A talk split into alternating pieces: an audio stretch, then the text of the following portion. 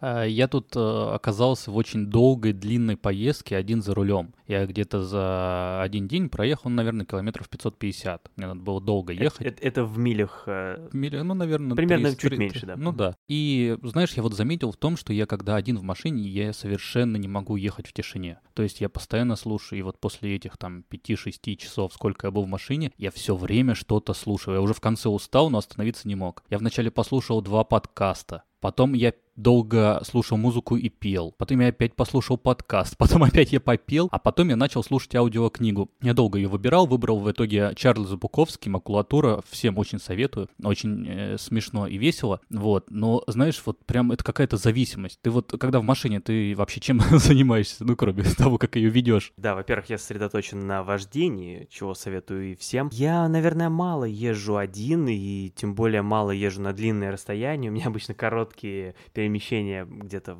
в своем районе, поэтому я обычно слушаю детское радио. Вот. а, Но я, я очень уважаю твою идею слушать аудиокниги. Мне кажется, это классно. А, Когда-то давно у нас был такой эксперимент с женой, мы куда-то ехали далеко, и мы тоже как раз а, включили аудиокнигу. Вот это было довольно интересно. До сих пор вспоминается с теплом. Так что а, аудиокниги за рулем одобряю, но сам не слушаю. У меня такой привычки нет. Но когда один, все равно детское радио. Я понял. Ну ладно, да- давай начнем подкаст.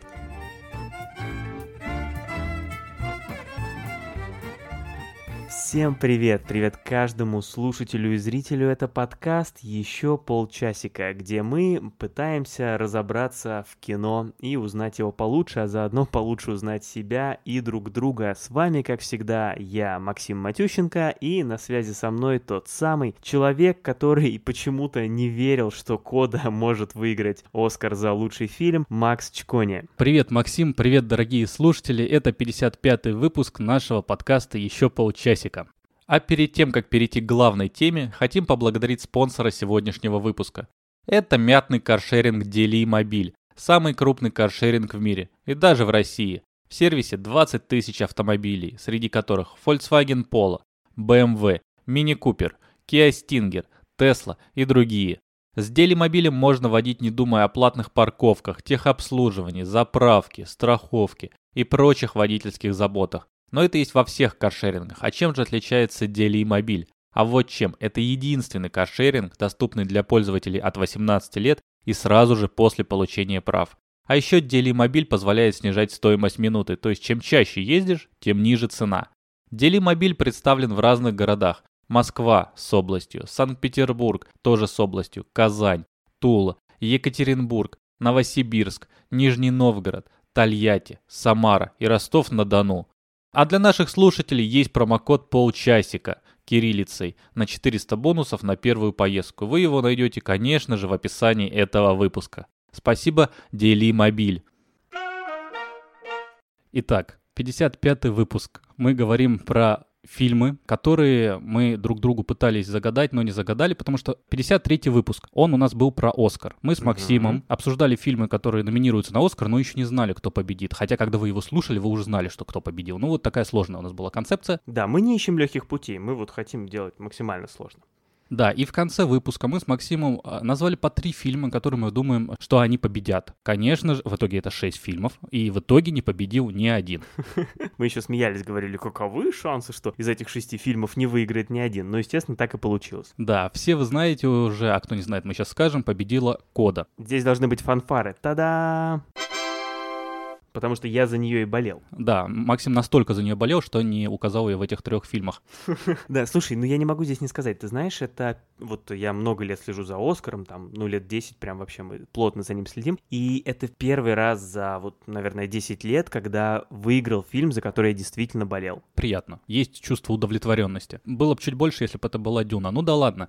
А, и э, смотрите, мы друг другу назвали по три, хотели назвать по три фильма, которые, ну вот, э, победитель загадает, но так как никто из нас не победил, в нашем телеграм-канале Да, а мы, мы вообще, мы вообще, мы вообще любим цифру 3. Мы сначала по три фильма номинировали, потом по три фильма выбрали. Вот, интересно, интересно, да. Да, ну и что же мы с ними сделали? Да расскажи. Да, мы назвали по три фильма. Все эти шесть фильмов отправились в наш телеграм-канал, в голосование, где наши слушатели, наши подписчики, и вы, кстати, можете стать одним из них, приходите к нам в телеграм, там э, весело есть голосование, э, в которых все честно. Э, И в, эти, в, этим, в этом голосовании победили э, три фильма. Сейчас я перечислю перечислю все шесть, просто чтобы люди знали, кто не был у нас в телеграм-канале. Гудзонский ястреб, Король Стейтен-Айленда, Правила виноделов, Три одинаковых незнакомца, Человек на Луне и Эквилибриум. Вот эти шесть фильмов были у нас э, участниками, кандидатами. Ну, раз уж ты так э, начал, давай рассказывай, кто победил.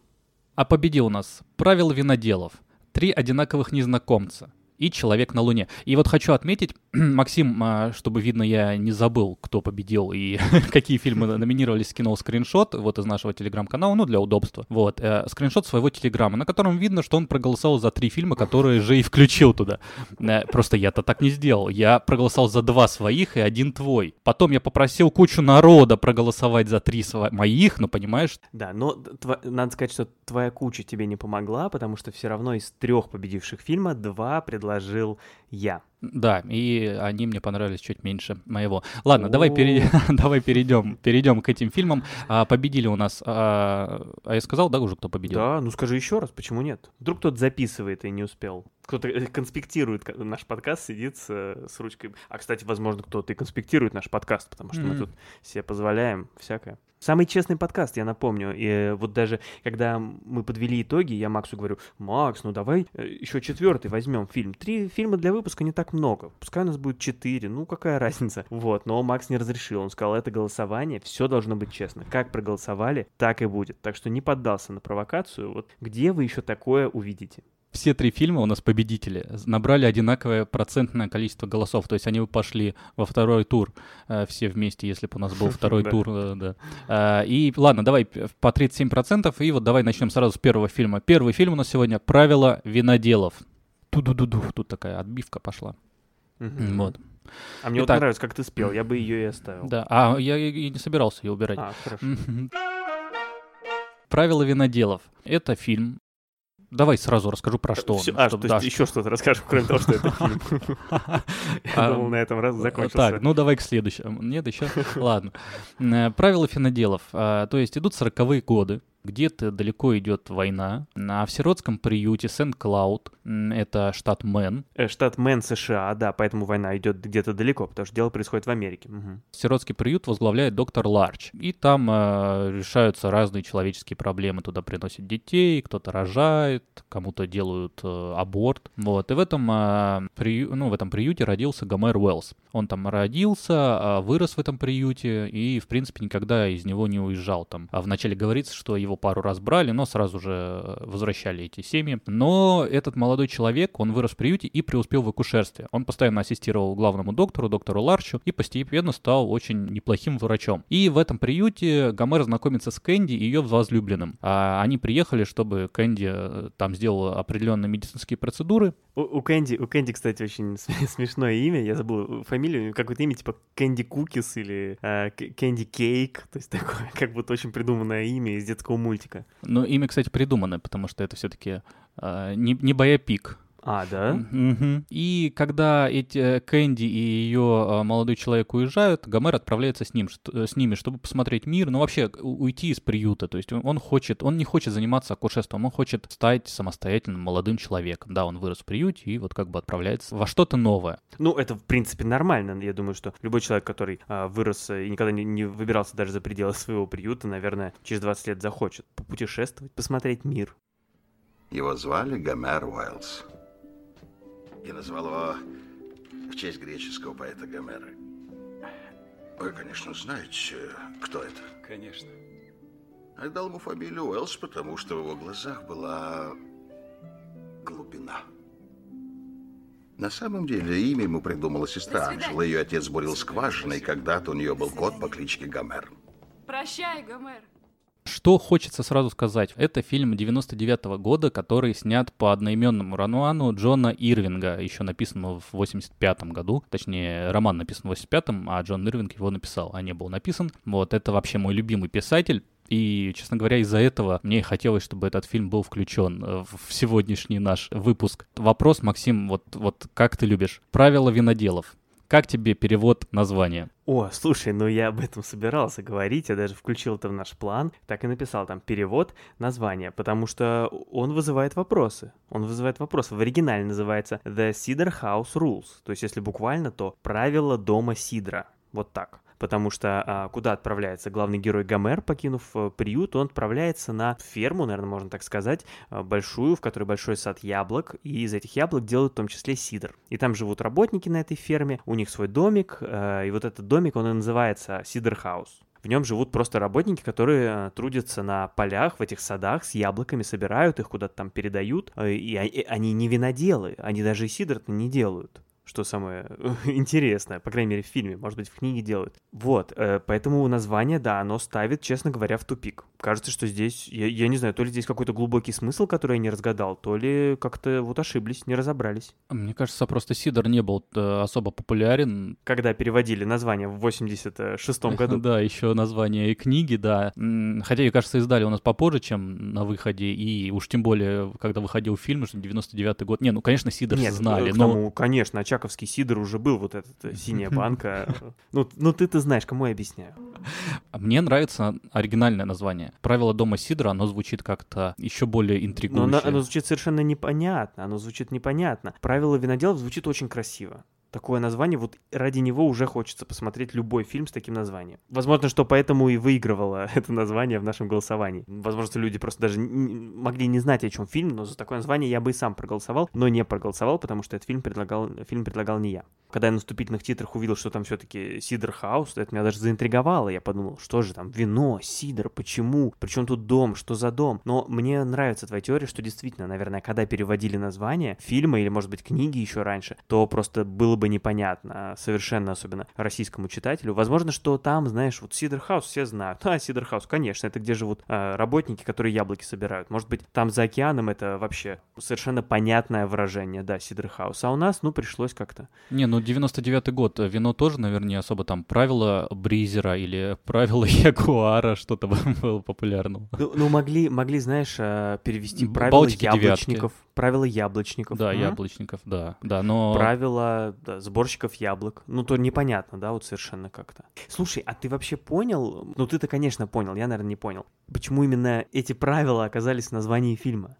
Я давай вот э, начну тут говорить, пока ты думаешь над ответом, а над своими впечатлениями. Первое и главное впечатление у меня это действительно как будто вот, вот даже не зная, что это экранизация, можно догадаться, что это экранизация книги. Потому что здесь настолько важен сюжет, настолько важна история. Ты действительно смотришь фильм, как будто читаешь книгу. В фильме вот особо, может быть, и нет каких-то выдающихся картин. Даже те, те же яблоки не так красиво и сказочно представлены, как, может быть, можно было их где-то в каком-то фильме увидеть. Но, опять же, 99-й год, ладно, допустим, фильм там, да, ему уже больше 20 лет. Ну, актеры вроде неплохие, конечно, о них мы сейчас поговорим, но не то чтобы там какие-то тоже выдающиеся. Но вот именно за самой историей следить очень интересно. И в ней, понимаешь, как будто бы очень много тем затронут. Вот ты там рассказал про аборты, да, про там вот э, дом, э, да, приют, в котором живут эти дети, про героя, который хочет вырваться и какую-то другую жизнь испытать, помимо той, что он знает предыдущие 20 лет и что ему предначертано, скажем так. Но это, и это самое начало, это уже там первые 20 минут фильма, уже столько линий. Там и романтические отношения, и вообще чего только нет. А и это, на мой взгляд, заслуга этого фильма и, и автора, конечно же. А Джон Ирвинг не только написал книгу, по которой снят фильм, он написал сценарий фильма.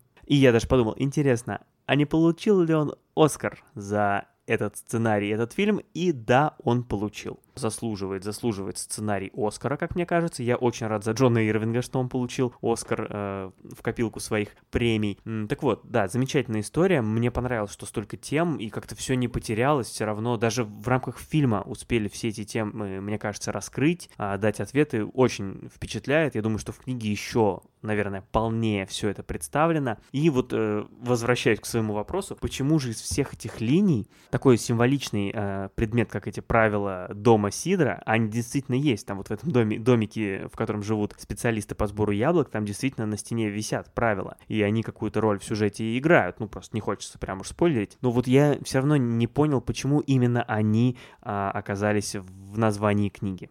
Мне кажется, здесь идет такая вещь, что они же э, в итоге про правила, ну, в какой-то момент, там, это не, не, то чтобы спойлер, они говорят, что э, зачем нам нужны эти правила, если их писали не мы. Да, их писали не те, кто живет, да, в этом доме. Угу. Здесь такое просто гл- глобальное обсуждение, что Гомер, вот главный герой, он хочет жить по своим правилам и должен его, их сам написать, или вообще, почему он должен действовать по каким-то другим. И вообще, да, вообще очень много правил в этом фильме, да, правила там, связанные с вот темой абортов. Это вообще большая тема в этом фильме, в этой книге. Правила, например, да, там, по которым люди оказались на войне, да, и... То есть очень много правил, и возникает вопрос, действительно, насколько часто люди, которые пишут эти правила, в итоге должны их соблюдать. Вот это-то интересно. Там еще они на машине ехали и соблюдали вроде правила дорожного движения, не стоит об этом забывать, тоже важный момент. Да, да, да, да, да, да. То есть, то есть эти правила винодела, правила дома Сидра, они не только в доме Сидра. Вот, пожалуй, а, в чем загадка этого названия. Отлично разгадали. Вся наша жизнь — это большой дом Сидра. Хотел сказать тебе вот по поводу Оскара Ирвинга,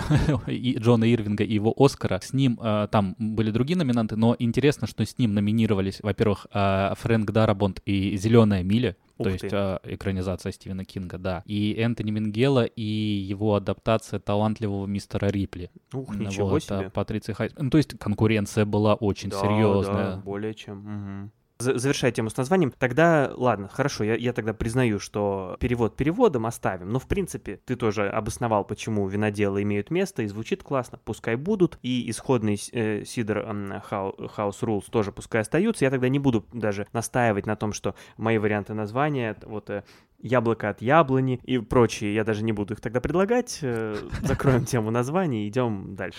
Да, хорошо. Ты, ты даже не будешь писать письмо, да, которое Да, я просто собрал. наб- набросал списочек. Понимаю, да. вот это. М, Я представил тебя как человека, знаешь, которые там шлют разные, разные письма в разные компании, что недовольны. да. Представил. По романам. Очень люблю этот роман. Вообще люблю Джона Ирвинга. Читал у него вообще все, кроме последних двух произведений, и то потому, что просто пока не успел. Да, с романом есть расхождение. Многое, конечно, убрано, но мне очень нравится экранизация. Конечно, чуть меньше книги, но это уже такая вкусовщина. У Ирвинга вообще есть такие м, крупные темы, которые он ну, практически во всех своих произведениях затрагивает. Во-первых, это здесь это чуть меньше чувствуется, но вообще это такая э, человеческая жизнь у него описывается обычно от начала, и со- ну вот как Гомер вот здесь родился и до самого конца. Здесь нет, здесь не так. Но тем не менее, что как бы да, это такая большая судьба человека у него. А другая тема война и а, откашивание от нее. И третья тема достаточно крупная у него, и здесь она тоже за- затрагивается, это инцест. Э, Здесь это тоже тема есть, она как бы занимает большую часть. Как в фильме, но в книге она занимает вообще достаточно такую главенствующую некоторыми моментами. И во всех книгах у него вот есть вот эти вот такие три составляющие. И мне кажется,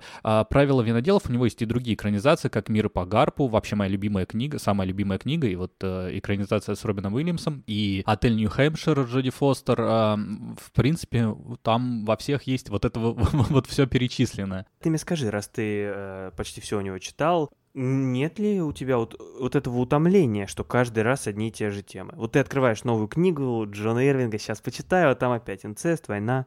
Я когда, не помню, что я садился уже читать, там какой-то пятый, шестой роман у него, и, и я читал не подряд, конечно, то есть я сначала прочел «От мир э, глазами Гарпа», потом там «Молитва об Оване Мини» и так далее. И вот там на шестом романе, я там читал его, наверное, там лет э, шесть назад, последний, и я садился и думал, ну вот, в принципе, я знаю, что я сейчас получу, но нет, он, знаешь, все равно такое удивление, такая чувственность, вот я бы назвал это чувственность, то есть в фильме есть э, потрясающий кадр, который многое описывает вообще, в принципе, даже в том, что происходит у Ирвинга в книгах, когда вот эта вот Кэнди со своим парнем, они едут в приют, да, и э, в соседней машине едет Гомер, там с доктором возвращается тоже в приют, с какой-то там своей поездки на машине, они куда-то ездили, возвращаются, и рядом проносится вот это вот кабриолет э, Кэнди и ее парня. В этот момент этот еще молодой главный герой смотрит на Кэнди, Кэнди смотрит на него, и вот это вот прям секундная вспышка, она, во-первых, очень классно снята, во-вторых, она очень четко передает, знаешь, как бы ты как женатый человек, как я женатый человек, вот а, настолько она прописывает, что вот ты понимаешь, что вот ты посмотрел на другую женщину и понял, что твоя жизнь вот в этот момент меняется. И вот в этом фильме вот то же самое. Понимаешь, нет какой-то претенциозности, нет э, какого-то там пафоса в этом. Просто такая вот секундная, и все, ты, ты уже знаком с этими героями, будто бы ты знаешь их уже очень давно. И в книгах Ирвинга, в принципе, то же самое. Вот эта вот чувственность, романтизм, хотя э, там очень много жизненных э, э, реалий, таких э, сложных моментов, но все равно ты понимаешь, что это это все-таки такая пропитана романтикой. Здорово звучит. Слушай, ну а раз мы уже о персонажах заговорили, то, может быть, расскажешь, кто их играл, кто играл Гомера Уэллса, кто играл Кэнди Краш, Кэнди Сага, я не могу перестать шутить над этим именем. А, вообще в фильме замечательный актерский состав. Это главную роль играет Тоби Магуайр, еще молодой зеленый, да, 99-й еще год. Еще только предстоит ему стать э, Питером Паркером и Человеком-пауком через пару лет. А Майкл Кейн уже человек в возрасте, он всегда одного Даже возраста тогда, был, мгм. да. Но при этом он еще не был э, дворецким Бэтмена. Тоже все впереди, да. Да, Шарлиз Терон, Пол Рад. У него небольшая роль, ну такая достаточно, я даже второго плана не назвал, третьего плана скорее. Ну, ну, тем Ну, не такая, не ну, на грани, малое, да, да, да. да. М, Второй знаешь- с половиной план, может быть. Я этот фильм смотрел очень давно в первый раз, а, и я не помнил, что там играет Пол Рад, честно говоря. Но здесь мне так, так понравился. Такая маленькая роль, но настолько она как-то, вот я не знаю, настолько реалистичная, понятная, такая хорошая. Еще там играет Делрой Линда. Ну, под- подожди, Да, то есть, да, перед тем, как подожду. мы перешли к Делрою, то есть, получается, Линда, в этом да. фильме а, собрались э, будущий Человек-паук, э, будущий э, дворецкий Альфред из Бэтмена и будущий Человек-муравей. Да, Прекрасно. Значит, следующий, Делрой Линда. э, классная у него роль. Он, э, у него хорошая, хорошая есть персонаж в сериале «Хорошая борьба». Хороший персонаж в хорошей борьбе. Киран Калкин, да, удивительно, неожиданно. Брат Макалея Калкина играет тоже небольшую роль. Э, Джек Ай Симмонс, но у него совсем такая практически незаметная. Да, да, да, да. Я даже не помню, есть ли у него текст. Пару раз сказал, там, когда они Амаров чистили, Да, но это было забавно, конечно, мы э, да, тоже смотрели. О, и, кстати, будущий э, Джона Джеймсон из Человека-паука. То есть они, они с, э, да, с Тоби Магуайром очень скоро. да. Состав чудесный, прям все на своих местах. Это мне очень понравилось. Ну, э, в общем, резюмируя, фильм можно исключительно рекомендовать. Очень хороший фильм, нисколько не испортился с годами. В общем, я, я бы только советовал посмотреть, и мне кажется, книгу тоже можно прочитать. Мне теперь захотелось. «Человек на Луне». Фильм, который номинировал я. А, И, кстати, смотри-ка, тоже фильм 1999 года. М? Как совпало у нас, да. Этот фильм — это байопик, который рассказывает о жизни Энди Кауфмана. Энди Кауфмана можно назвать комиком, но сам он себя называл Sonic Dance Man, то есть такой а, человек, который играет и поет. Ну, такой артист. Артист, который э, достаточно известен был э, в США, по крайней мере, который на телевидении много снимался, а, в популярных передачах юмористических, вроде Saturday Night Live, вел концерты и так далее. Ну, то есть, да, можно его назвать комиком, но... Иван, Иван Ургант. Но э, это гор- гораздо больше, чем просто, просто комик, пожалуй. По крайней мере, фильм оставляет такое впечатление. А, ну вот, это, значит, биографический фильм «Человек на Луне», который рассказывает о жизни этого Энди Кауфмана. И главную роль сыграл Джим Керри. Собственно, роль Энди Кауфмана. Все эти твои споемте вместе для шестилеток, несмешные куклы и эти пластинки. Зато хоть оригинально, никто этого не делал. Я никого не копирую. Но все другие заводят зрителей. Я их завожу. Вон там сидел такой грустный мужчина. Да, и он пулей вылетел отсюда, а другие просто ушли. Из-за этого у меня не идет торговля спиртным. Так твоя печаль о спиртном, а не об искусстве. Я, я не могу Все дело в спиртном. спиртное, Ты просто хочешь распеваешь торговать спиртным. Вот в чем суть. У меня здесь бизнес, шоу-бизнес, шоу-бизнес, шоу-бизнес. Без бизнеса нет шоу. Перед тем, как перейдем к впечатлениям, я вообще расскажу, как мне э, этот фильм. Кажется, я его заметил, когда его упомянул Мартин Фриман.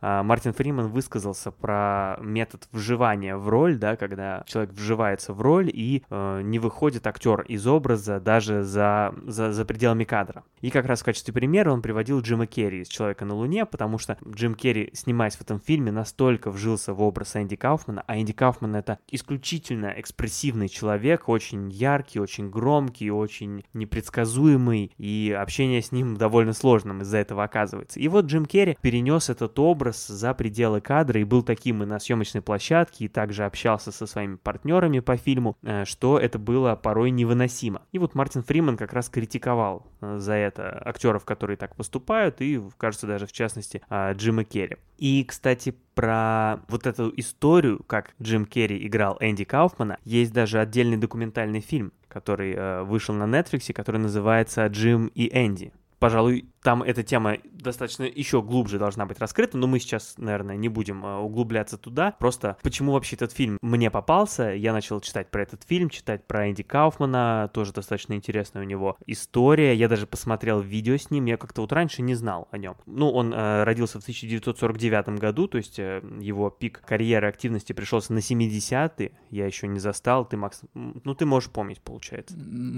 Вот, и он умер в 1984 году, ему всего 35 лет было, поэтому тоже достаточно давно уже ушел из жизни. Ну и фильм а, про несколько лет, да, наверное, его жизни, там от начала его ну, ты знаешь, к, в общем карьеры, когда он пришел к популярности, уже начал приходить, до вот э, последних дней. Фильм формально охватывает все, то есть мы видим в самом начале Кауфмана еще в раннем детстве и, собственно, вот до его кончины, и даже немножечко после. Но ты прав, буквально через несколько минут мы уже видим там а, момент, когда он начинает приходить к славе. То есть про его детство, про его юность э, неизвестно практически ничего. Ну, точнее, известно, в этом фильме не показано. А еще есть такой небольшой повод обсудить этот фильм, потому что Джим Керри, Джим Керри же объявил у нас, что да, уходит да. ну, актерства. Да, он так однозначно не сказал, но новость ну, примерно да. так можно читать, да, что он э, завершает карьеру. И когда у нас в нашем голосовании в тройку входил или даже лидировал, нет, не лидировал, входил Гудзонский ястреб, то еще более символично получалось, потому что мог быть выпуск, получившимся посвященным актерам, которые завершают карьеру, потому что в Гудзонском ястребе снимается Брюс Уиллис, тоже была новость о том, что он свою карьеру завершил в связи с состоянием здоровья. Так что есть такой э, актуальный еще повод поговорить об этом, и э, вот эта вот тема с вживанием в роль. Да, вы должны понять, что Энди Кауфман был очень э, экспрессивным человеком и очень непредсказуемым. То есть, как бы, и Джим Керри, в принципе, э, ну, вы знаете его, скажем, актерскую Актерский игру, чтобы стиль, понимать, да. да, чтобы понимать, что он может с этим справиться. Хотя зрители, которые фанаты Энди Кауфмана, были недовольны изначально на выбор э, Джима Керри, потому что считали, что он не подходит совершенно, его Мгм. вот эти вот ужимки, гримасы и т.д., а наоборот испортят образ Энди Кауфмана. Но я так понимаю, что в целом все остались довольны. И люди, которые Да, видели да. выступление Энди Кауфмана вживую, а потом а, смотрели фильм, а, сказали, что да, Джим Керри справился с тем, что а, передал вот этот образ. Он получил, Джим Керри получил «Золотой глобус» за лучшую мужскую роль в комедии или мюзикле вот в этом фильме. А сам фильм был номинирован на лучший фильм также. Там только номинация. А Джим Керри прям получил награду, что, наверное, подтверждает, что он справился с ролью. Ну, давай тогда вот поговорим о том, насколько Джим Керри похож, не похож. У меня такое впечатление. Джим Керри в этом фильме, он не пытается быть вот э, чисто внешним двойником, вот как в некоторых других фильмах бывает, как в фильме «Высоцкий», например, да, где мы видели попытку сделать полную копию Владимира Высоцкого. Или вот в фильме э, «Власть», Vice, да, где тоже а, Тоже без руков. тоже, тоже про Высоцкого, да. Там тоже, да, вот мы видели попытку а, показать Дика Чейни вот таким, каким он прямо был. Вот здесь же а, Джим Керри, по сути, практически не загримирован. У него просто есть прическа, да, там похожая на Энди Кауфмана, там у него вот а, родинку видно на лице, но, в общем-то, больше ничего. И это создает интересный двойной эффект. С одной стороны, когда ты смотришь и вот а, фокусируешься на чертах лица, ты понимаешь, что перед тобой Джим Керри, что это вообще не похоже на Энди Кауфмана. Можете посмотреть фотографии в интернете, как выглядел Энди Кауфман. Но когда ты видишь, э, а мы с тобой посмотрели видео с Энди Кауфманом, мы подготовились, когда ты видишь именно это все в движении, ты видишь мимику, ты видишь вот э, движение черты лица, движение черт лица Джима Керри, то ты начинаешь верить. Ты как-то вот, ну, по крайней мере, у меня так. У меня вот стиралось то, что передо мной э, вот черты лица Джима Керри, и я видел только в целом образ, и, и я как будто бы смотрел на Энди Кауфмана. Вот такое у меня было ощущение. К концу фильма вообще забыл, что это Джим Керри. Хотя я э, до просмотра фильма Энди Кауфмана никогда не видел, но к концу я уже верил исключительно, что вот он, Энди Кауфман, играет в боепике про себя. Да, да, да. То есть э, это как на картинках, где надо расфокусировать взгляд, чтобы увидеть другую картинку. Также и здесь, когда ты перестаешь фокусироваться на Джимми Керри, ты начинаешь видеть Энди Кауфмана. Это, мне кажется, очень большое достижение. Представляете, Джим Керри, да, вы везде его, он загримирован там в каком-нибудь Сонике, в маске, он все равно это Джим Керри. Если бы Да. это был, я не знаю, условно Кристиан Бейл, который опять похудел там на 50 килограмм, чтобы сыграть новую роль, да, можно забыть о, о нем, но вот что это еще и Керри так сделал, но это прям вызывает э, уважение. И, кстати, здесь можно отметить, что на роль Энди Кауфмана пробовался Кевин Спейси, это кажется забавно, потому что Кевин Спейси как раз похож на Энди Кауфмана, ну, то есть на такие же какие-то немножко круглые черты лица такие, да, вот прям вот он мог выглядеть очень похожим на него чисто внешне. И я, кстати, сейчас один раз назвал его Кевин Спейси, а второй раз Кевин Спейси. Всем угодил. Но тогда просто уже знали, что с Кевином Спейси будут через 20 лет скандалы, поэтому не взяли его. Да, это дальновидно, дальновидно. На самом деле, вот а, мне большая часть фильма прям понравилась. То есть вот было очень интересно, интересно байпик, потрясающий, подан вот эта история очень э, странного человека, но знаешь, там в какой-то момент стало немножко сумбурно. Вот mm. а, там есть а, часть, где Энди Кауфман переходит от а, съем, он там снимался в сериале «Такси», это одна из его звездных ролей, там устраивал свои какие-то шоу, и потом перешел а, в рестлинг с женщинами. Что вообще говорит немного о персонаже Энди Кауфмана, имею в виду не персонажа, а вот о его характере, что он, что это человек, который вот придумал, а теперь я буду бороться с женщинами. И вот этот момент мне показался, он как-то очень, вот, очень резко оттуда перешли. Может быть, это как раз подчеркивает характер самого Кауфмана, но при этом вот э, не было, знаешь, органичности. То есть есть часть фильма до рестлинга и часть фильма с рестлинга. Угу. А потом там еще появляется а, Кортни Лав, которая мне вообще не нравится. Тоже подпортила как-то впечатление. Но в целом фильм очень хороший. Меня не смутила часть с рестлингом. Мне кажется, эта сумбурность как раз а, подчеркивает вот сумбурность так, э, такого человека, как Энди Кауфман. Или вот еще пример. Вот у него был знаменитый концерт а, в, в Нью-Йорке, после которого он сказал всем зрителям, а теперь выходите на улицу, и мы с вами поедем пить молоко с печеньем. И весь зал вышел на улицу, там эти тысячи человек, сели в автобусы и поехали куда-то там в столовую, где для всех для них было накрыто молоко и печенье. Но кто откажется? Да, и кто, кто придумает так поступить и так сделать? Это, конечно, вот еще один пример какой-то совершенно нереальной а, манеры выступления Энди Кауфмана. Ты начал говорить про актеров, вот давай тогда тоже тут, потому что в фильме огромное количество интересных актеров тоже. Здесь и Дэнни Девита, который играет довольно большую роль э, продюсера Энди Кауфмана. И мне прям так понравился Дэнни Девита в этой роли, он такой приятный человек. Вообще обалденно. Да, я как-то вот, как-то мало помню особо ролей Дэнни Девита, вот разве что Пингвин в Бэтмене, да. Ну, то есть у него, конечно, много ролей, но вот именно я э, мало что с ним смотрел, наверное. А, знаешь, интересно, потому что моя жена очень не любит Дэнни Девита, и вот после этого фильма она прям э, начала менять свое мнение, потому что здесь он действительно очень приятный человек. То есть вот, вот да, да, да. Вот, вот у меня, кстати, прям точно картина. подметил, да. Я ничего к Девита не испытывал особо, там, ни хорошего, ни плохого, но говорю, ну, вот там, Пингвин в Бэтмене, ну, так. А близнецы со ком... Шварценеггером. А, да, да, в каких-то А Матильда там... про маленькую девушку. Я могу долго. В а каких-то, а... в каких-то комедиях он там снимался, а тут вот действительно такой, такой прям приятный персонаж у него, что, да. А, далее, а, Пол Джамати, играет тоже важную роль Боба Змуды. Боб Змуда — это творческий напарник а, Энди Кауфмана, его вот э, соавтор. А Пол Джамати, ну, э, снимался, например, в фильме «На обочине». И сериал «Миллиарды», да, тоже Да, сейчас. да, да, то есть такой тоже интересный актер, и вот интересная роль. Ну, Кортни Лав ты отметил. Я, я, в принципе, ее так не очень много где видел, но это ведь вдова Курта Кобейна, правильно? Э, Курт Кобейна, да. Да, да, вот наша минутка светских новостей. Много камео в этом фильме. Например, Кристофер Ллойд из «Назад в будущее».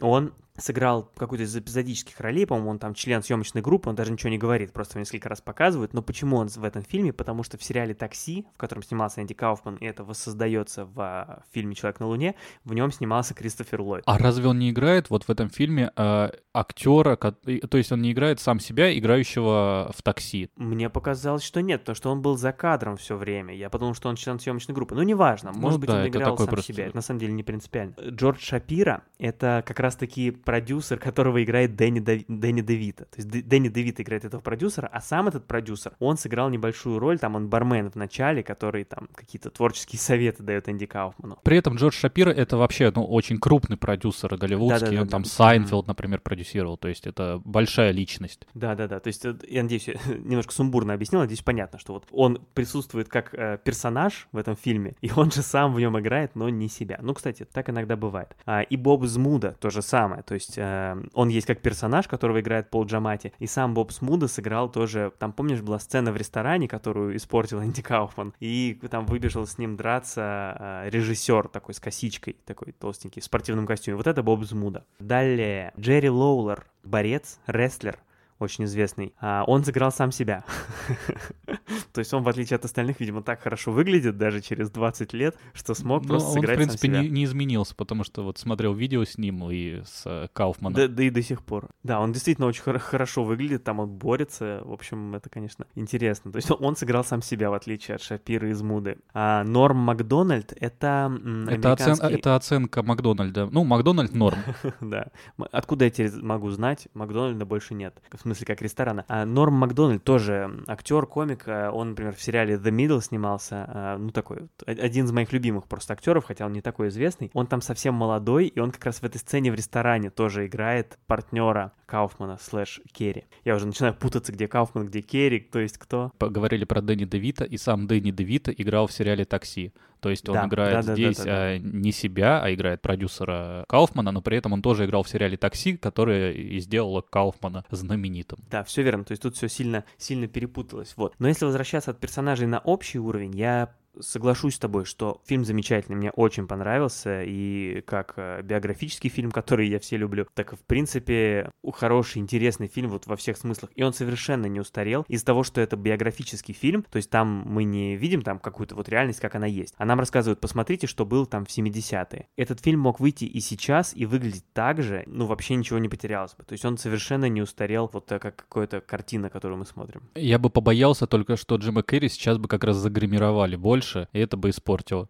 А, кстати, да, да, это верно. Но в целом, вот совершенно... Вот просто я сейчас немножко удивился, сообразив, что «Человек на Луне» и «Правила виноделов» вышли в одно время, потому что «Правила виноделов» уже ощущается немножко как классика, old school. А «Человек на Луне» пока что такой фильм вне времени, совершенно актуальный до сих пор. Что касается самой истории Кауфмана, во-первых, вот интересный момент, я когда читал, вот еще готовился, интересовался этой темой, читал Википедию про Кауфмана, а потом посмотрел тот самый его концерт в Нью-Йорке, самый известный. И я читаю сначала в Википедии, там всякие примеры того, вот один раз на концерте он там вот устроил это шоу с э, молоком и печеньем, я думаю. хм. В другой раз он там переодел актера, который был якобы его бабушка, а потом оказалось, что это переодетый, кстати, Робин Уильямс это был. Да. А потом, да, а потом я Ага. смотрю этот концерт, там все вот это и происходит. То есть как будто они описали весь его творческий метод по одному концерту. То есть я посмотрел концерт, и там все то же самое, что было в Википедии. А сейчас я а, тоже вот там прочитал статью про Энди Кауфмана в Википедии, посмотрел фильм, и снова у меня это ощущение, как будто фильм просто пересказывает статью в Википедии. А потом он занялся рестлингом и боролся с женщинами. И вот это все есть. А потом он там поехал куда? На Филиппины. И даже это есть. То есть вот, э, ну, возможно, наоборот, как бы, да, в Википедии, ну, и там, и там пытались основные вехи какие-то отразить. Но, тем не менее, очень забавное ощущение, что фильмы и Википедия прям очень похожи получились. посоветовал, кто хочет э, сравнить э, кратко, вот что делал Кауфман. Не то, что, что делал, а характер Кауфмана, настоящего и вот его на- настоящую энергетику. Вот э,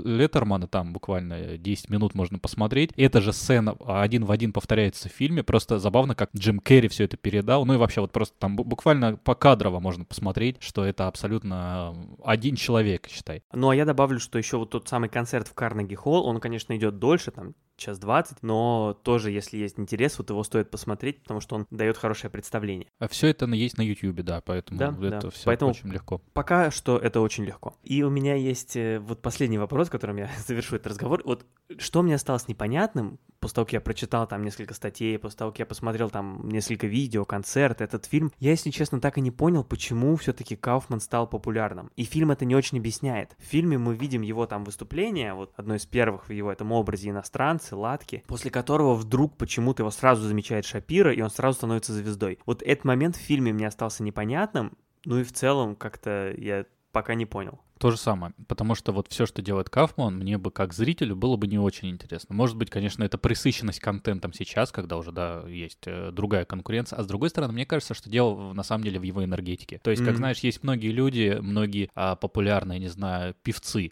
которые ты можешь слушать их там по радио, и, ну, да, послушал по радио, но а, вот а, когда ты видишь вживую, да и вообще, в принципе, вот по телевизору даже ты видишь, это совсем, ну, то есть ты видишь, что человек, он как бы питает тебя или питается тобой как зрителем. Ну, то есть это такой вот симбиоз э, зрителя и а, человека, который выступает, но что они друг друга получают какую-то энергетику такую. Ну, вот мне кажется, здесь это вот такая харизма Кауфмана, вот за счет нее он и выезжал. Да, вполне может быть. Хотя, и, кстати, ну и, откровенно говоря, именно смешные шутки у него тоже есть. Например, вот эта сцена, когда он очень плохо пародирует президента США, потом очень здорово пародирует Элвиса, это действительно смешно.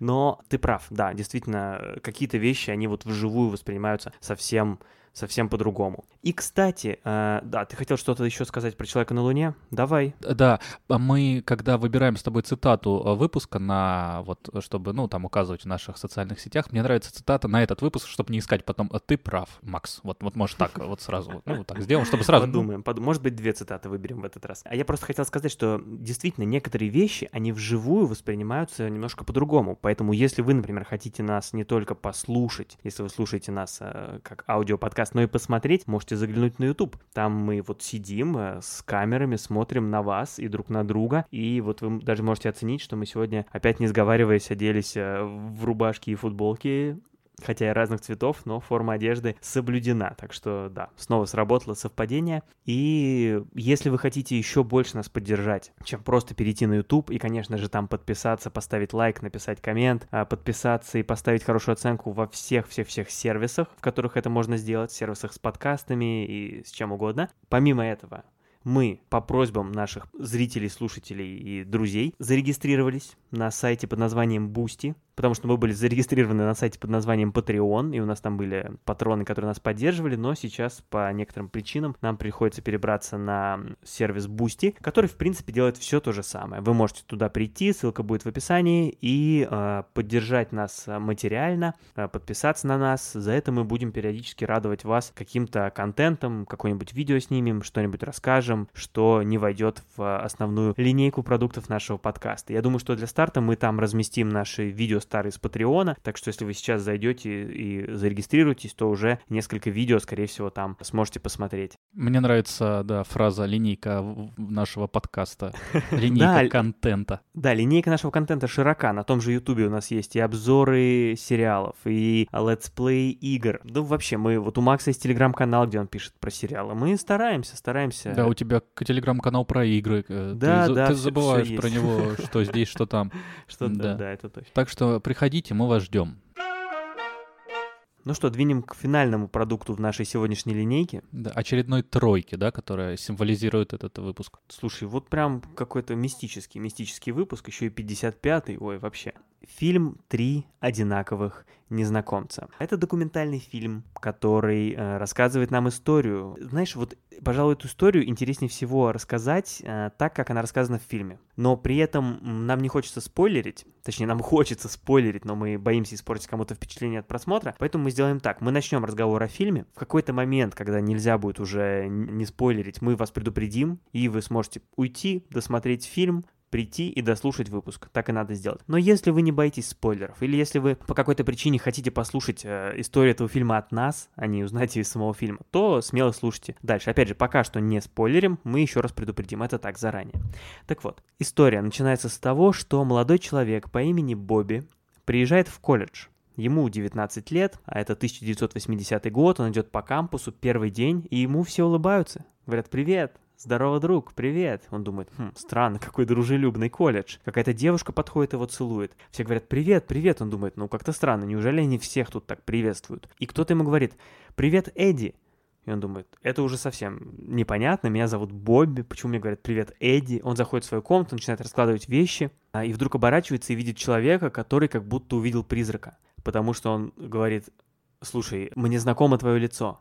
Я, я знаю человека, который выглядит так же, как ты, только его зовут Эдди. И он говорит, ты когда родился? Он говорит, ну там, 12 июля 1961 года. Тот говорит, у тебя есть брат-близнец. То есть а, оказывается, что в этом, в этом колледже учился парень по имени Эдди, и вот этот э, его друг теперь встретил вот этого второго парня по имени Бобби и видит, что они выглядят одинаково, выясняет, что они родились в один день. Они прыгают в машину, едут к этому Эдди, приезжают, и действительно, оказывается, что это братья-близнецы. Человек, вот этот э, Бобби, он встретил своего брата-близнеца спустя вот 19 лет после рождения.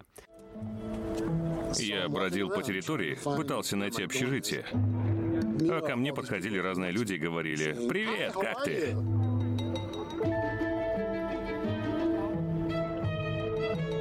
Как лето? У меня отлично, а у тебя? Супер! Зачем они это спрашивали? Не знаю. Об этом начинают все писать, выходят статьи в газетах, все... э, но история на этом не заканчивается, потому что какой-то другой человек в Нью-Йорке берет эту газету, читает, смотрит на фотографию близнецов и узнает на ней своего друга Дэвида. Оказывается, я здесь уже начну сокращать эту увлекательную историю, что это тройняшки, что это три близнеца, трое братьев, родившихся в один день, выглядящих абсолютно одинаково, абсолютно похожих. То есть там показывают фотографии. Эта история стала громкой, там много архивных фотографий и съемки, которые видно в документальном фильме. И мы видим, что действительно они все выглядят одинаково. Это невероятно, и эта история, конечно, невероятно раскрутилась из-за этого. И все это произошло в первые 20 минут документального фильма. То есть это как бы не спойлеры еще, это, собственно, по названию уже понятно, по описанию и по постеру, что, что это за три одинаковых незнакомца. Но сам самое интересное, что дальше история становится еще интересней.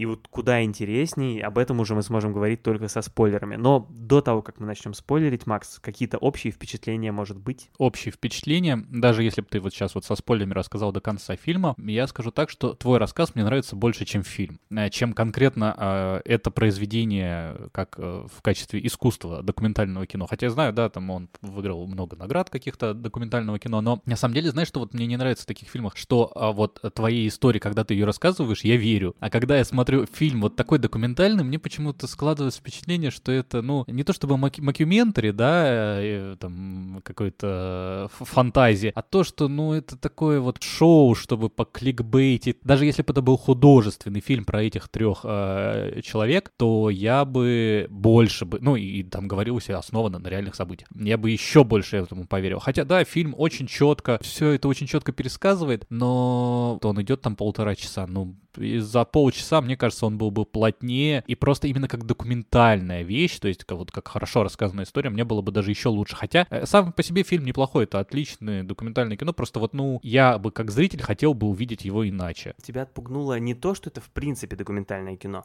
а именно вот можно было сделать этот документальный фильм иначе, чтобы он тебе понравился больше, правильно я понял? Короче, и менее, знаешь, таким, а, менее ту-ду-ду-дум, и тут он узнал, Менее что... драматичным, да? Ну, да, можно так это назвать. Понятно, понятно. Интересное мнение. Слушай, ну вот второй раз мы документальный фильм обсуждаем, и второй раз ты недоволен. Ой, а, но то была социальная дилемма. Социальная вообще, дилемма, там... да, да. Нет, да. этот фильм лучше социальной дилеммы, намного. Ну, слава но... богу, хоть тут, хоть тут ты согласен, да-да-да. А, ну, мое общее впечатление, слушай, мне очень понравилось. Я все-таки этот фильм советовал.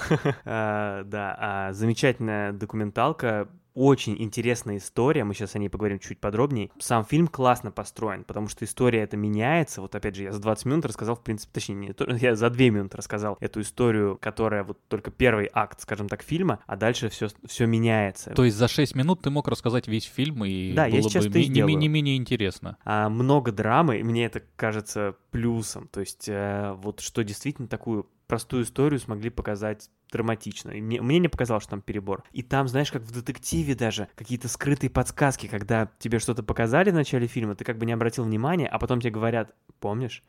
И я такой, вау, это было круто. Типичный фильм, да. Да, и, и, и фильм из-за этого тебя постоянно обманывает как-то. То есть он тебя ведет по одному пути, потом по другому. То есть фокус меняется. Как будто бы уже вывод какой-то делается ближе к середине, а потом в конце все снова переворачивается. Не знаю, мне очень понравилось. Может быть, если бы Коневский вел это, этот документальный Ой, фильм, а, ну это, понятно был- тогда. это совсем другая история. Стиль, стиль, который, да, тебе ближе, теперь я понимаю все. Что-то еще до спойлеров? Или уже начнем Да давай, спойлери на полную. Хорошо, сейчас начнем спойлерить. Да, на всякий случай, спасибо, досмотрите фильм и возвращайтесь. А теперь спойлеры, это было ваше предупреждение. Бэм. Дальше выясняется, когда эти три незнаком... три брата, три близнеца встретились, такая замечательная картина. Они гуляют по Нью-Йорку, все их любят, они звезды всех передач, все так замечательно. Они открывают свой ресторан. Чудесная сказочная история.